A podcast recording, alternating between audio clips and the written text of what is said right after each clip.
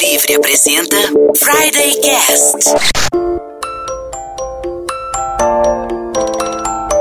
Olá pessoal, eu sou o Michel Gomes e esse é o Friday Cast, um programa de rádio na internet e um podcast de internet no rádio. Você pode nos ouvir toda sexta-feira no Dial Maringaense em 102.5 FM ou então no nosso podcast em mundolivrefm.com.br barra Maringá. É só clicar na aba podcast e ouvir esse e outros programas. Você também pode nos acompanhar nas redes sociais, facebook.com barra Instagram.com barra FridayCast, ou então nós temos um e-mail, grite.fridaycast.com.br. No programa de hoje nós vamos falar sobre um tema bem especial, doação de órgãos. A gente descobriu aí que no Brasil temos dados muito preocupantes sobre a doação de órgãos e a gente resolveu falar sobre esse tema. Neste consultório médico que é o FridayCast, temos aqui o cara que fica lendo revista Caras. Oi, eu sou o Cris Bertoldi. Se você acha que não fez nada de bom em vida, saiba que você pode fazer algo de bom até mesmo depois de morto. Doe seus órgãos. É isso aí.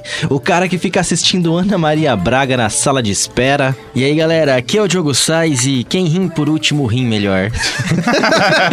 Terrível essa.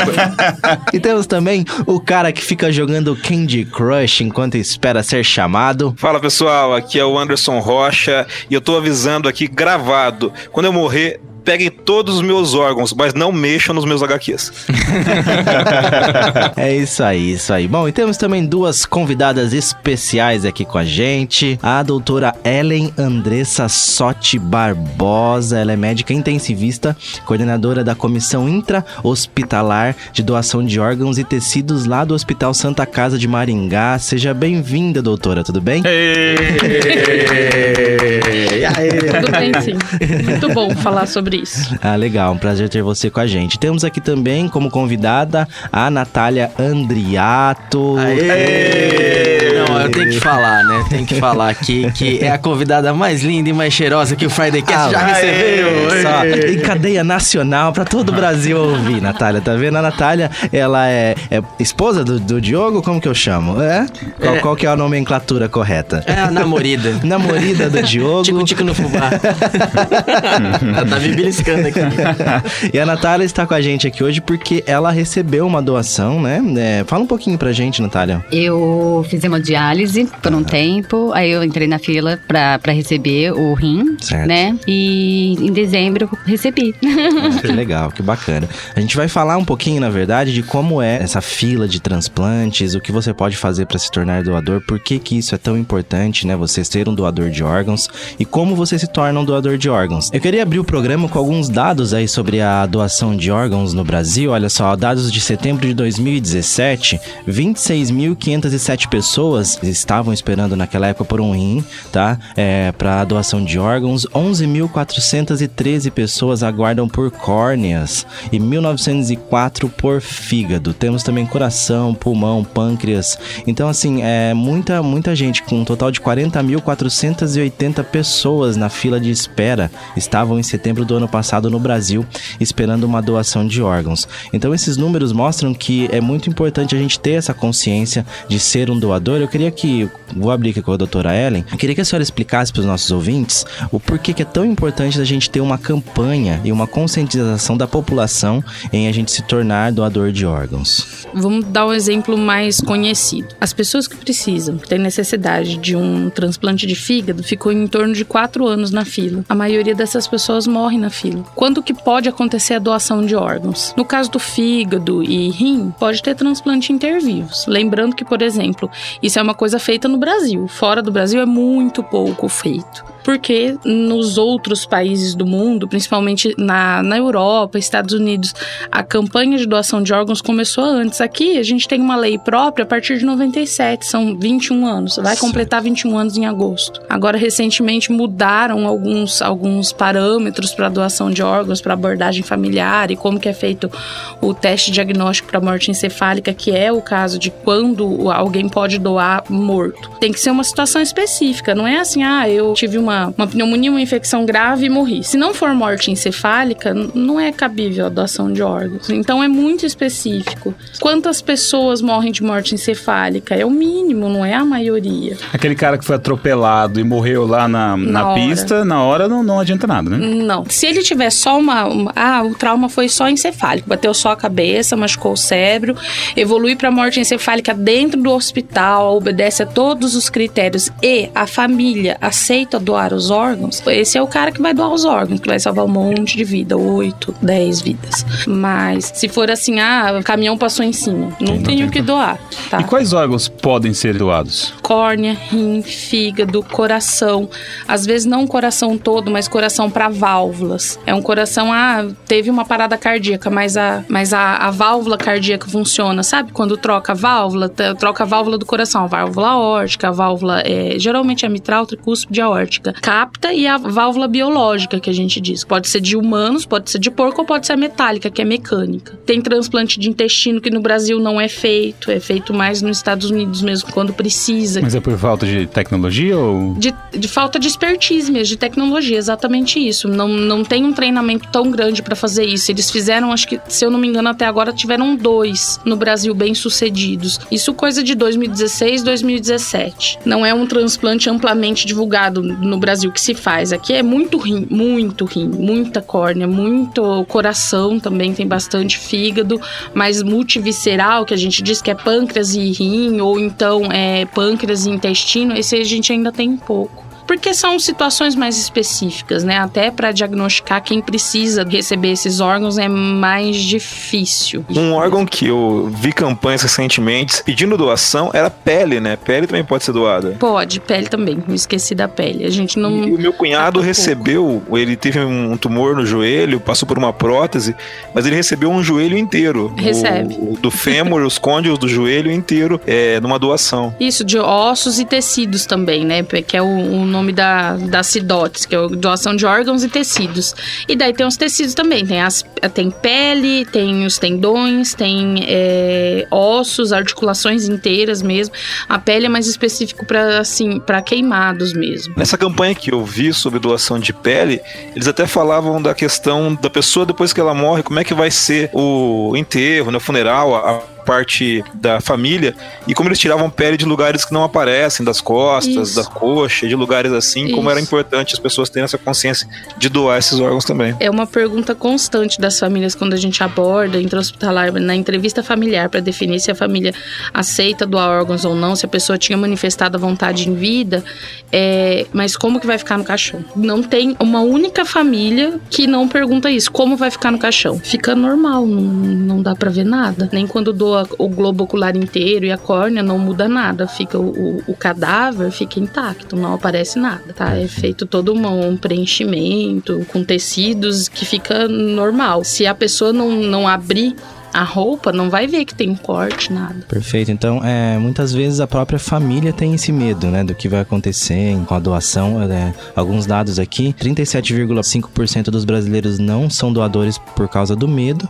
e 17,9% não concordam em doar órgãos. Seria por quê? A religião, doutor? Alguma coisa assim? A maioria é religião, sim. Entendo. É religioso. É, tem na sua, na sua fé que é uma coisa que você não pode fazer, que você não tá completo para entrar no reino dos céus. Entendi, é uma questão de alma, enfim, entendo. É, a gente não vai entrar aqui nessa questão de religião, então a gente vamos focar nos outros 37,5% que na verdade tem medo de doar órgãos, né? É. Tanto ele quanto a família. Então é muito importante que se a pessoa quiser ser um doador de órgão, é, de órgãos, ela deixe expressa esse manifesto, é isso? Isso, em vida.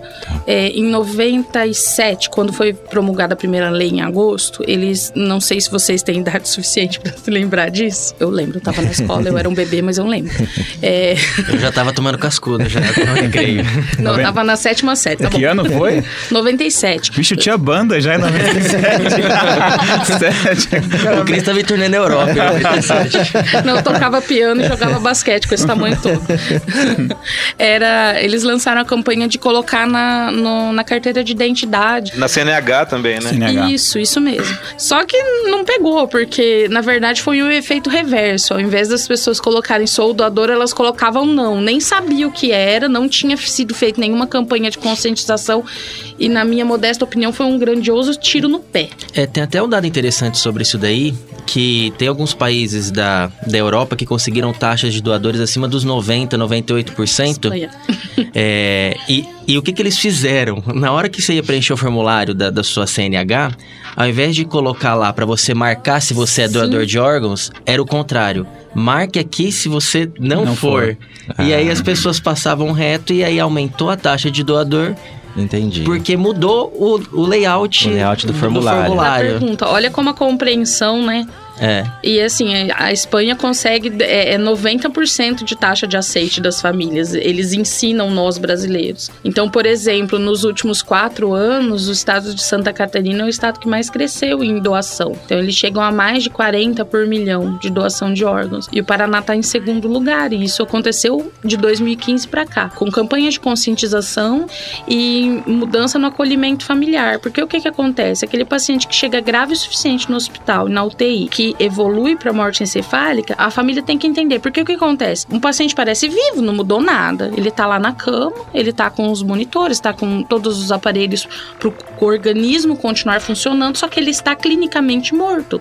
Porque a partir do momento que você diagnostica que o cérebro não funciona mais, e é uma série de testes extremamente rígidos, e no Brasil esses testes são mais rígidos do que no resto do mundo, não tem volta. Não tem ninguém que foi detectado morte encefálica e voltou. Sempre tem é, fake news dizendo que, ah, mas fulano estava clinicamente morto com morte encefálica e daí ele voltou. Mentira. Não diagnosticaram direito. Deixa eu só reforçar isso. Isso não existe em nenhum lugar, nenhum relato de alguém que teve morte cefálica e depois retornou por um milagre qualquer. Isso não tem registro na Não. medicina. Não, não. Cientificamente, a partir do momento que você faz o primeiro teste e dá positivo, faz o teste de apneia, dá positivo, faz o Doppler transvene- transcraniano ou qualquer método de imagem que dete- detecta que não existe fluxo sanguíneo dentro do cérebro. Se não tem fluxo sanguíneo, o tecido está morto, certo? Não tem, não tem como o cérebro, um, um tecido tão nobre, específico e frágil, não ter circulação sanguínea. Ele está morto. Se morreu, não vai acordar. Então, 100% na literatura médica, 100% dos pacientes que fecharam o teste protocolo de morte encefálica, ninguém voltou.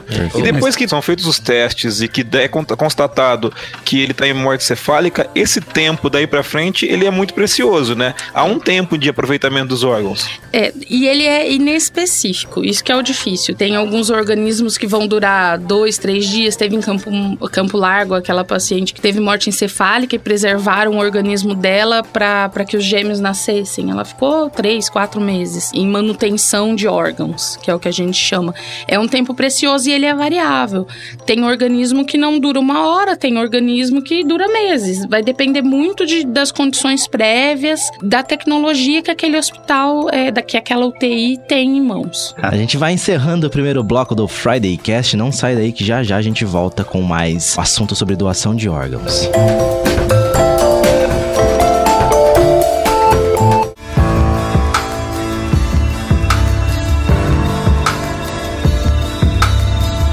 volta com o Friday Cast na Mundo Livre FM, um programa de rádio na internet e um podcast de internet no rádio. Você pode nos seguir nas redes sociais, facebook.com barra FridayCast ou instagram.com barra FridayCast. Lembrando que daqui a pouquinho estaremos ao vivo no Friday Chat às 19 horas, às 7 da noite, lá no Facebook. Então corre pra lá que já já você consegue ver esses rostos lindos que vos falam, ok? O Cris tinha uma pergunta aí pra voltar. Qual que era, Cris? É, que muita gente tem medo de doar órgãos porque tem medo do exame que vai ser feito, se ele pode ser manipulável ou não. O que eu quero dizer com isso? Ah, sei lá, tem alguém muito rico precisando de algum órgão, ele vai lá e paga uma equipe médica pra, sei lá... Pra matar, né, a pessoa. É, e pra matar a pessoa e dar os órgãos pra ele. Então, assim, isso pode acontecer? Isso já existiu? Como que funciona isso? Olha, por que que eu, Ellen, não acredito que isso aconteça na prática? Porque são dois testes. Dois testes clínicos que a gente diz que são testados todos os reflexos mais profundos que uma pessoa tem.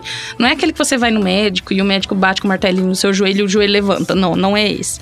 São testes para detectar se o seu cérebro tem alguma funcionalidade. Por exemplo, vai colocar, abrir seu olho, pingar um colírio e ver se você pisca. Isso é instantâneo. Quem aqui já teve que usar colírio? É uma nhaca, né? Sim. Você vai pingar, pinga na cara inteira, entra no nariz, aí broncoaspira o bagulho e continua com o olho fechado, tá? Então é, é um reflexo central que a gente diz. Outro reflexo que é testado é o pupilar. Sabe aquilo de você estar num, num ambiente muito escuro e sai para um claro e dá um mal-estar, assim, uma tontura, porque a sua pupila está se adaptando, ela está abrindo ou fechando. Se você estava num ambiente escuro, a pupila está fechada. Você ilumina ela, abre, que é essa parte pretinha do meio do olho. A gente testa isso também. Então ilumina. Não mexeu, significa que não tem um reflexo central pupilar. A gente testa outras coisas, por exemplo, é, testa o reflexo de tosse. Se você coloca qualquer coisa na sua garganta, chega lá no seu pulmão, uma sondinha, por exemplo, uma sonda, um, um canudinho de silicone. Você chega lá no seu pulmão, lá no seu brônquio principal, que vai levar ar para todo o seu pulmão. Chega lá alguma coisa, o reflexo é tossir. Se o paciente está sem sedação, a um tempo mínimo, que depende de tipo, do tipo de medicação que ele usou. Tem medicação que é 6 horas, tem medicação que é 10 e tem medicação que é 24 horas que você tem que se- tirar aquela medicação para aí sim poder avaliar. Então daí você faz todos esses testes dos reflexos mais profundos. O paciente não pode ter nenhum distúrbio, por exemplo, ele não pode estar com o sal do sangue elevado, tem que estar normal. Então tem uma série de critérios, é bem chato, é uma cartilha. Outra coisa, não é qualquer médico que faz isso, ele tem que ser credenciado para isso. Então ou ele é neurocirurgião ou ele é neurologista. Agora com a mudança da legislação, ou ele pode ser um médico intensivista como eu que tem experiência em fazer testes diagnósticos de morte encefálica. Quantos são? No mínimo 10. Você tem que ter um ano de experiência clínica com pacientes neurocríticos, além de ter feito no mínimo 10 testes. Tá acompanhado, lógico. Eu perdi as contas de quantos eu fiz. E outra, na Secretaria de Saúde de cada estado tem uma lista de médicos que podem fazer ou não esse diagnóstico de morte encefálica. Então não é qualquer Zé Ruela que acabou de se formar que vai entrar no UTI e falar, ah, esse aqui tá morto, pronto, vai doar órgão. Não, não é assim. É muito específico. Tem uma série de critérios, eles são extremamente rigorosos, existe uma, um acompanhamento de fora do hospital. O médico que diagnostica a morte encefálica não é o mesmo que capta esses órgãos. Habitualmente são equipes de fora do hospital que fazem essa captação de órgãos. Por exemplo, ah, o doutor fulano de tal, que é o médico que vai é, retirar o rim, o coração e o fígado de um paciente que evolui para morte encefálica. Ele não participou do diagnóstico, então ele não sabe, ele não conhece o paciente. É uma maneira de deixar tudo duplo cego, de que não tenha nenhum envolvimento pessoal. O diagnóstico de morte encefálica no Brasil é um dos mais seguros do mundo, né? Sim. O médico nefrologista e presidente da Associação Brasileira de Transplantes de Órgãos, né, o Roberto Manfro, que deu essa, essa declaração, né, comentando. Então, tem um monte de rotinas mesmo para cuidar desses pontos que, Sim. que você acabou de comentar. para diagnóstico, para manutenção daquele paciente que evoluiu a óbito por morte cerebral, morte encefálica, é, é muito criterioso. E no Brasil é muito mais chato que qualquer outro lugar do mundo. Quando vem médicos de fora ou que tem experiência que trabalham, nossa, mas aqui é tão chato. É que eles não conhecem o Brasil, não é para amadores, né? Jeitinho brasileiro é nervoso. Mas então, com toda essa segurança, mesmo assim, a, a adesão a ser doador é bem baixa. Então, É. só falta conscientização mesmo, explicar campanha de mais. conscientização. O ano passado, no- na Santa Casa, o, o mote da campanha foi, não foi assim, doe órgãos, salve vidas, porque todo ano é a mesma coisa, fale sobre isso, nananã. Aí eu falei, gente, não, não, vamos lá, é, doe órgãos, por que não? Fazer a pergunta da Espanha, né, deu certo. E daí a gente deixou é, disponível na entrada dos funcionários do hospital a mesa da Cidote e fomos esclarecendo dúvidas. E eram dúvidas muito parecidas com essas. Ah, é seguro? É, tem como ter cambalacha, alguma coisa assim? Não, é muito seguro. Eu sou doadora de órgãos desde antes de saber o que, era isso. Eu brinco que meu pai fala assim: é, porque eu não vou doar órgãos. Porque é um ignorante, enfim. Eu falei pra ele: se você morrer de morte encefálica, eu vou doar tudo. Você não manda nada. Você pode tatuar na testa que não é doador, quem decide é a família. Então é isso, isso que eu ia perguntar agora. É, mesmo que eu tivesse na minha CNH escrito que eu sou doador de órgãos e se eu tivesse avisado toda a minha família que eu quero ser doador, se na hora da morte encefálica a família não autorizar, mesmo assim Não os vai. médicos não podem tirar. Exatamente. Então é importante. Então é mais fácil convencer a família do que deixar avisado pros outros, assim, né? Em tese, sim. É que ajuda, né, você falar. Porque tem alguns familiares que chegam pra gente e falam assim: ah, eu sou doador de órgãos, mas o fulano falou que não era. E também tem outros que falam: ah, ele nu- nunca conversamos sobre isso, eu sou doador, então vamos doar. E tem outros que, ah, não quer nem pensar no assunto, é um momento de choque Aham. e a gente perde a oportunidade. Então, qual é o caminho para ser um doador de órgãos? Não ficou muito claro para mim. Primeiro de tudo é avisar, A tá? família. Então tem até mecanismo no Facebook. Uhum. Eu falo que eu tenho vontade de tatuar na testa, mas minha mãe não deixou. É, segunda é, conver- é conversar sobre isso. Quanto mais campanha de conscientização tiver, de esclarecimento para a população do que é morte cerebral, de quão seguro é o processo, de que não, não tem cambalacho, não vai beneficiar ninguém. A fila, ela obedece critérios clínicos, não é monetário. Se você pode ou não. E detalhe, no Brasil, mais de 90% dos transplantes são 100% pelo SUS.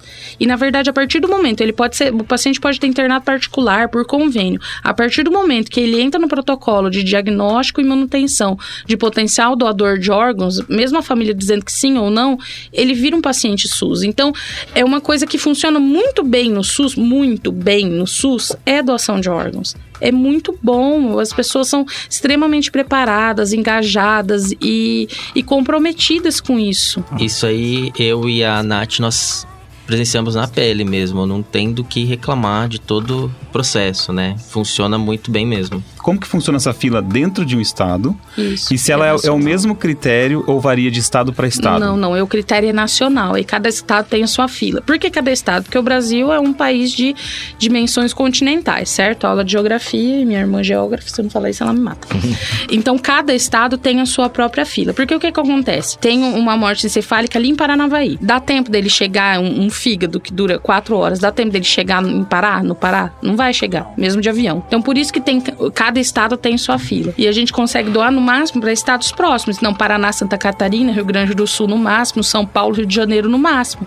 Mais do que isso fica muito complicado. Então, por isso que cada estado tem sua fila. A fila ela obedece critérios nacionais e depois que houve uma negativa ou não teve nenhum paciente compatível para receber aquele órgão no dentro do estado, aí sim vai para os próximos.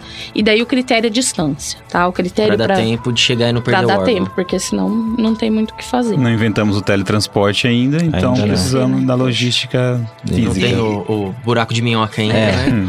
O buraco de minhoca E, ainda. e nesse, nesse transporte, como o Brasil é um país tão grande, acontece de perder um órgão, por exemplo, no, no meio do caminho não deu tempo de chegar e esse órgão não conseguiu chegar no paciente? Olha, acontecia mais antes. Tá? Depois que houve uma mobilização da FAB para isso e das próprias companhias aéreas, diminuiu. Por que, que diminuiu também? Porque que a gente faz? Tenta deixar toda a logística calculada antes de retirar o órgão. Então fica aquele organismo fica em manutenção de potencial doador dentro da UTI, geralmente. Pode acontecer no pronto-socorro? Pode, mas na maioria das vezes é dentro de UTI mesmo. É, falando da, da FAB, ó, a gente tem um dado aqui que a Força Aérea Brasileira e as outras empresas de transportes aéreos que atuam no Brasil, eles fizeram no primeiro semestre de 2017 o carregamento de 667 órgãos, sendo que desses, 366 foram só pela FAB, Isso. no primeiro semestre de 2017. É um número bem expressivo aí, eles estão com a mão na massa mesmo. Se a gente for falar um pouquinho mais de números, a gente falou no começo do programa que 40 mil pessoas estão, né, mais ou menos, na fila de espera no Brasil, hoje, de acordo com dados de setembro, esperando por um órgão.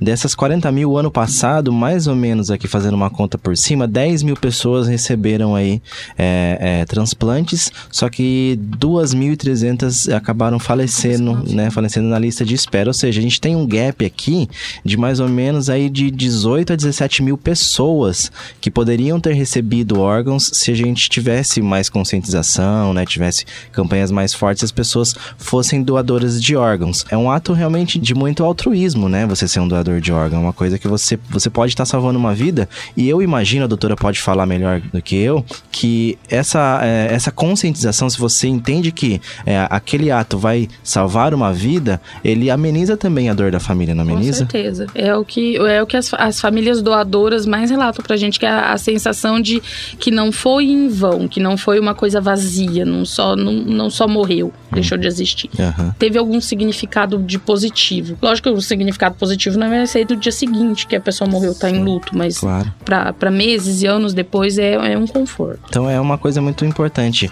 é, as famílias saberem, você deixar claro para sua família. Então não precisa preencher nenhum formulário, doutora, antes. Você só Não. precisa avisar a sua família. Avisar, Deixa avise a claro. família, isso. E se, se porventura um dia acontecer, daí a família pode autorizar é, Isso. Entendi. Tipo, Eu tenho uma curiosidade, doutora, que eu nunca tive a oportunidade de perguntar pra ninguém é, da, da área de medicina, mas de vez em quando, quando eu tô vendo algum programa de tipo um house da vida, eu fico curioso pra saber. Todo órgão é, serve pra qualquer pessoa? Ou seja, é, sei lá, o meu coração é de um homem de 1,80m, de mais de 100 quilos, com determinada ca- característica física. O meu coração serve pra qualquer pessoa, pra uma mulher, pra um Não. velho, pra uma criança? Não, não. Além da compatibilidade sanguínea, que são vários testes, não é Sim. Só o tipo sanguíneo, tem que ser o tamanho também. O tamanho então, também. É, então, se você tem 1,80m e pesa 100 quilos, vai ter que ser uma pessoa de no mínimo 1,80m que não pode pesar 50 quilos. Certo. Ah, Tá? Então, tem o critério de tamanho também. Mas todos os órgãos ou especificamente alguns? Por exemplo, sei lá, às vezes o rim não, não fica tão grande não. ou O- o pâncreas fica... O rim até que não varia muito, mas é, na maioria dos órgãos tem sim o critério de tamanho. Pulmão, por exemplo. Tem que caber Ah, perfeitamente. deve ser complicadíssimo, né? É, é um. É Qual que é o mais difícil? Pulmão. Pulmão. Vísceras, né? Intestino a gente não faz ainda, mas o mais difícil, até hoje, dos, dos seis anos que eu tô na Santa Casa, a gente conseguiu doar um pulmão. Né? E é uma fila E a galera fumando, hein? É, torando o pau. É, Fica- não pode ter fumado nunca na vida pra doar pulmões. Fica Tá a dica aí, ó. É. A gente tem na, na fila de pulmão aqui, de acordo com 203 pessoas esperando por pulmão. Mas fígado é fácil, né? Fígado a gente pode beber, que garante um depois. Não, tem que ter ficado no mínimo seis meses sem beber pra poder ser. pra entrar na fila pra transplante. Olha só. Ixi, tá vendo? Por isso É. que falta fígado. É, e tem que ter menos de 65 anos pra receber. Então é, não é tão fácil assim. Não dá pra ficar na manguaça a vida inteira achando que vai dar certo. Tá certo. Quando é que vão inventar os fígados biônicos pra gente? Ai, podia inventar logo, mas é uma coisa totalmente fora da Ó, realidade. meu tio né? tem um, velho, sério. Seu tio tem um fígado biônico? Vamos Ele já tem um, ele. cara. Conheço os manguaça que devem ter também. Falando um pouquinho com a Natália, como que foi a sensação de receber a notícia de que tinha um rim esperando por você? Ai, é um misto de medo e ao mesmo tempo esperança, né? Esperança de não precisar mais fazer a hemodiálise.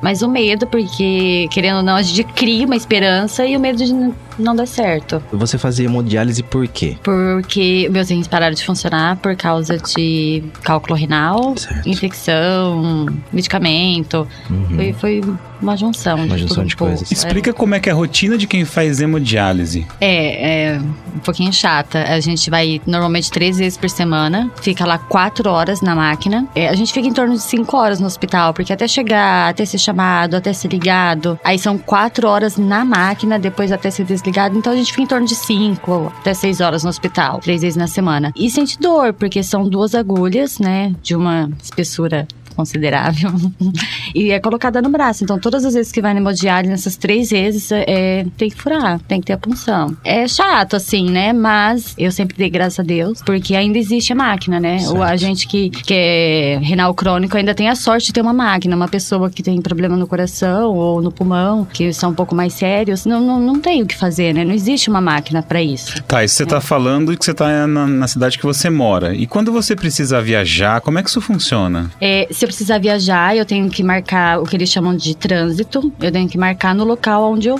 for, né? Isso Tem que ter esse trânsito. Tem, tem. Isso tem que ser solicitado com o tempo. Ver se o hospital da cidade onde eu vou tem disponibilidade. Se tiver, aí eu faço lá. Se não, se não tiver disponibilidade, daí não tem como eu ir, porque não tem como ficar sem diálise por muito tempo. Como é que é a vida de uma pessoa transplantada? O doador, ele, ele morreu, a família vai ficar consolada com o órgão que foi doado ali, pela vida estar continuando em outra pessoa, mas quem recebe, como é que é a vida dessa pessoa? Ela, ela é, recebe um órgão e ela vai seguir para frente com esse órgão? Tem uma diferença na vida? A sua vida é normal como alguém que tem um órgão próprio ou tem algumas dificuldades, algumas diferenciações? A vida é, leva uma vida, entre aspas, normal, sim, mas tem as suas limitações, né? É, além de tomar medicamento pro resto da vida, que são os imunossupressores, ainda tem a questão que de alimentação, sempre tá cuidando, não é tudo que a gente pode fazer. O rim, ele fica num lugar extremamente frágil, então tem as limitações, né? N- Não é uma vida 100% normal. O rim transplantado ele fica perto da bexiga, na frente. Ele não fica no lugar onde o rim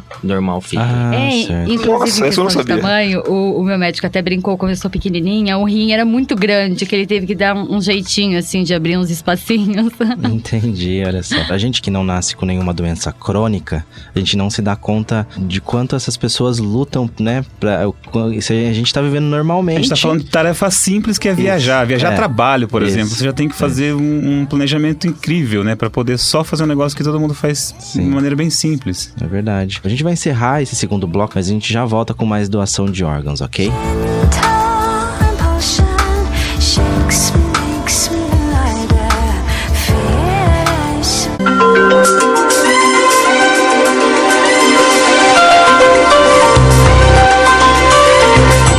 volta com o último e derradeiro bloco do Friday Cast. É um programa de rádio na internet um podcast de internet no rádio. A gente já trouxe muita informação bacana aqui. Estamos falando hoje sobre doação de órgãos. Se você perdeu o começo do programa, é, acesse mundolivrefm.com.br barra Maringá. Clica lá em podcast que você pode ouvir esse programa. Ele já está disponível para você, para você é, pegar todas as informações, porque o programa está muito legal. A gente tem aqui é, como convidadas hoje a doutora Ellen, a Natália Andriato também, falando sobre é, doação de órgãos. E uma pergunta que a gente tem aqui na pauta, que eu acho muito interessante, é quais são as maiores dificuldades, doutora, no, no seu dia a dia sobre a doação de órgão? O que você enxerga lá na ponta que poderia, por exemplo, é, te ajudar mais? A maior dificuldade é a negativa das famílias. Não tem muito o que dizer. A segunda maior dificuldade é a logística. A, a primeira é realmente a negativa e a gente tem trabalhado nisso como país mesmo, sabe? Com campanha de conscientização, que podia ter mais, mas vamos lá, é o que dá para hoje. E a outra coisa que a gente tem mudado é a forma de entrevista familiar, de esclarecimento, porque como a maior parte das pessoas, aqueles 40% lá que não doam, a maioria diz que é por medo, não é porque é contra, é porque tem medo. Então, se tem medo, é esclarecimento. A gente perde o medo conhecendo a fundo que, o, do que se trata. E a outra dificuldade tem sido a logística, porque muitas vezes a família até doa, mas com a ressalva. Ah, mas eu quero corpo até amanhã. Ah, certo. 24 horas. E o, qual é o problema? Às vezes em 24 horas você não, não conseguiu disponibilizar esse órgão para todo mundo que podia receber.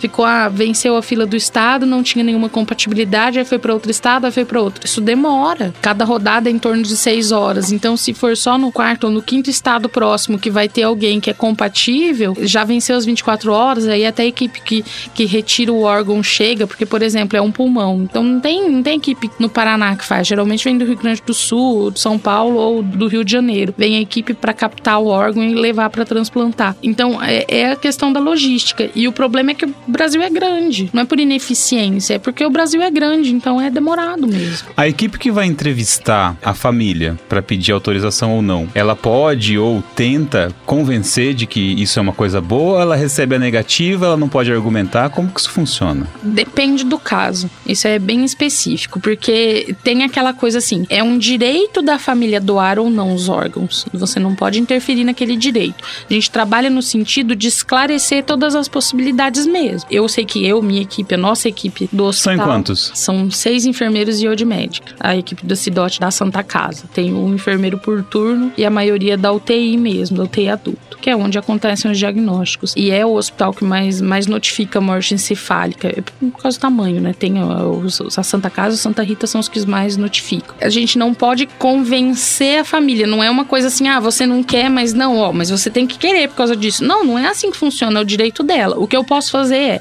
você não quer por quê? Ah, é porque tem medo? Ótimo. Se é porque tem medo, eu vou te esclarecer tudo. Se mesmo esclarecendo tudo, a família falou não, tem que paciência. fazer. Fazer o quê? Por isso que conversar antes é muito Esse- importante. essa equipe é treinada, né? Muito treinamento, muito treinamento. E, e eu imagino que a pessoa que participa, por exemplo, os enfermeiros escolhidos, são pessoas mais sensíveis, porque essa é uma hora difícil de conversar com a família. Qualquer um naquele momento tá em um- uma espécie assim de hipersensibilidade, né? Sim, é, não, não tem como não ter o que a gente chama de conta transferência. A gente costuma dizer que depois de uma entrevista familiar, independente do resultado, a gente sai literalmente esgotado, psicologicamente e fisicamente. É uma demanda muito grande, porque, querendo ou não, é uma responsabilidade muito grande. Você Claro. não pode mentir pra alguém, você tem que deixar ele 100% seguro da decisão que ele tá tomando, seja positivo ou negativo, se vai doar ou não. Hum, Eu não, não acredito que, que, que faz parte do meu escopo. Meu escopo é o que eu tenho que fazer é esclarecer. É muito difícil, gente. É, é muito difícil falar pra alguém que, olha, tá morto.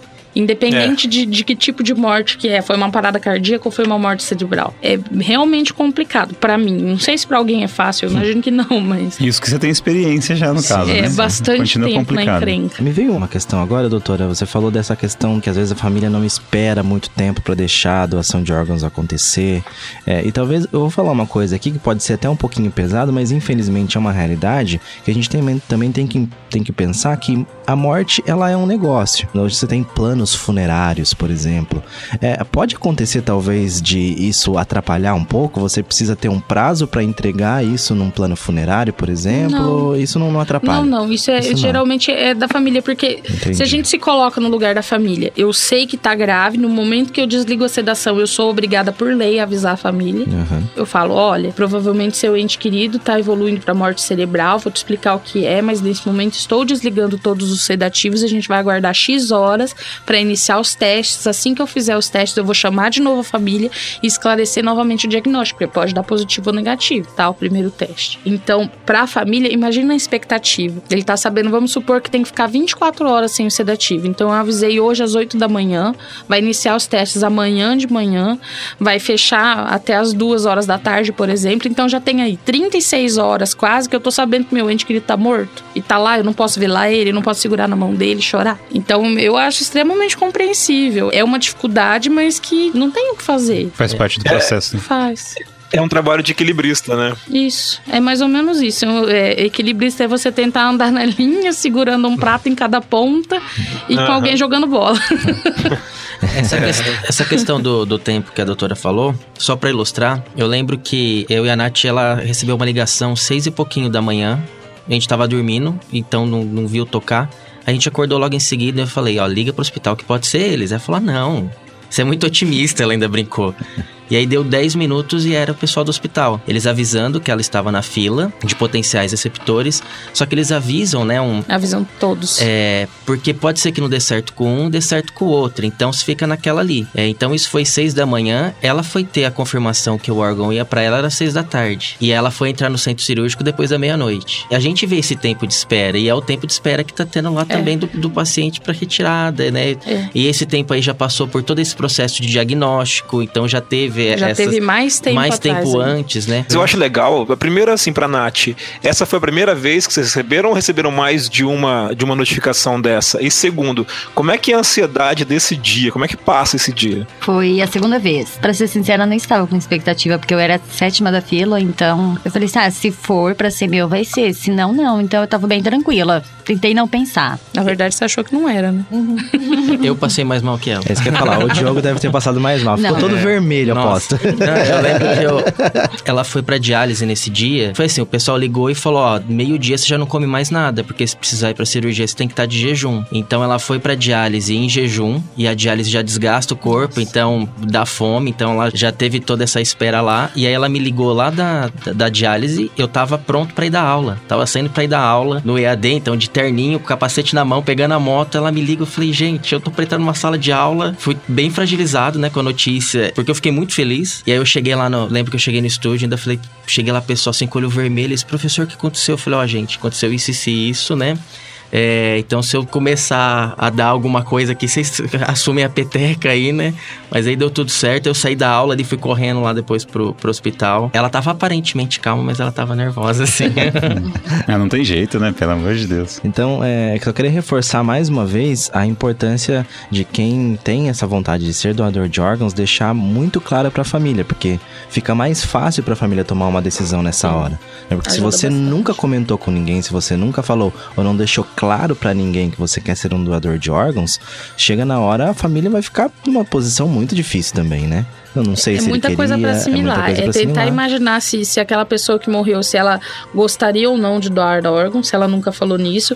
Tem que assimilar a morte em si e assimilar a doação. Imagina, são três processos totalmente novos pra pra uma família decidir. Novos e dolorosos, né? Sim, Com claro, certeza. claro. Nunca é um momento fácil, né? A gente tá finalizando o programa, na verdade, chegando ao final. É, eu queria saber se alguém tem uma última consideração, Natália, doutora. Conversa sobre isso, pesquisa, porque se for pra ter uma opinião, que que ela seja baseada em conhecimento e não em, em dogma, em ah, acho que não, porque eu vou ficar esquisito no caixão. Poxa, morrer todo mundo vai. Vai ser consumido pela terra, vai servir de adubo literalmente, que sirva de adubo numa pessoa viva. Perfeito. É, Salva eu, eu penso assim, né? Você vai doar o órgão de qualquer jeito. Ou você vai doar pra terra, ou pro fogo, ou pra uma pessoa. É. Né? Então, que seja pra uma pessoa.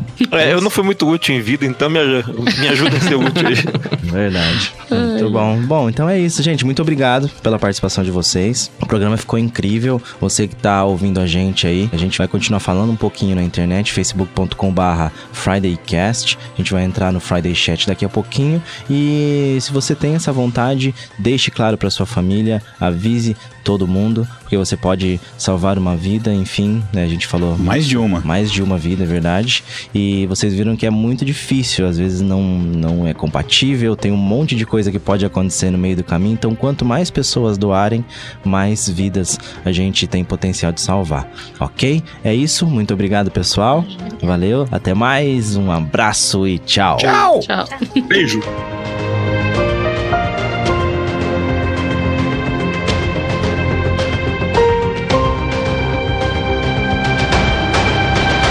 O Friday Cash foi editado por Audiotune. Acesse audiotune.com.br.